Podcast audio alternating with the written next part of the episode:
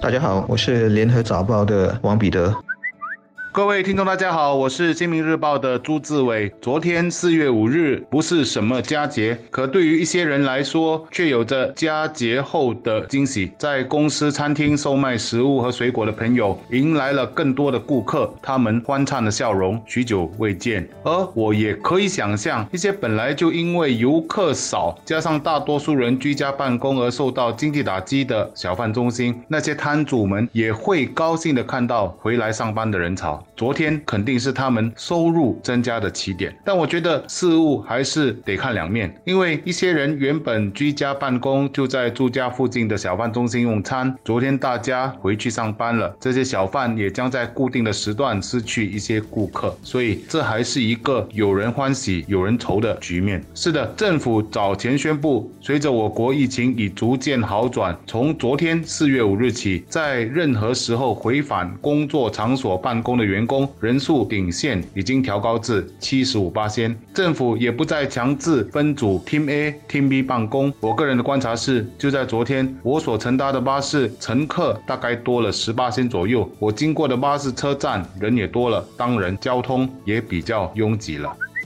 我想这次疫情让我们看到国人的一种坚韧力。在疫情前，谁曾想过我们的各行各业可以这么大规模的让员工居家办公？但事实证明，我们是可以做到的。我也认为，我国劳资政三方其实应该全面的评估这一次居家办公对于各行业所带来的利与弊，并且有一份较为完整的报告。这将有助于我国在未来构建职场的发展模式。我们是一定要到办公室上班吗？还是居家办公也可以？再不然，我们是不是可以进入三天办公室、两天在家办公的混合模式？坦白。说，我觉得工作形式的方便性将会为我国的就业市场带来新的活力。一些本来得为家庭而牺牲工作的女性，或就可重返职场。另外，一些体障人士也将得到新的工作机会。另外一个值得讨论的课题，则是雇主为这样的工作形式如何进行评估。这或许也需要有关当局提供一个参考的框架。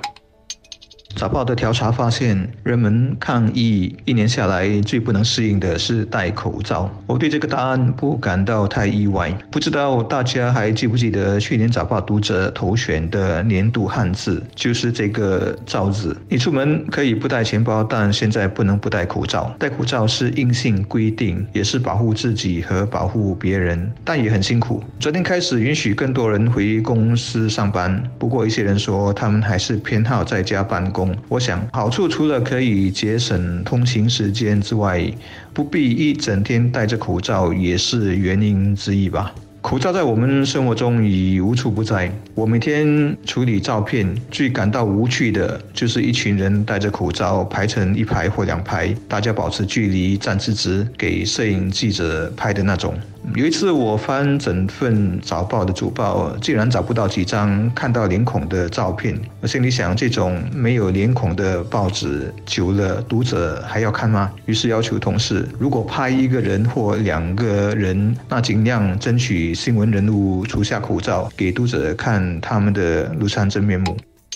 面对这场瘟疫，有人用马拉松来比喻，说不知道我们此刻是在半程呢，还是剩最后一百米。要是不幸的大出现在只是个开头，那怎么办？如果官兵没完没了，意味着什么？又将改变什么？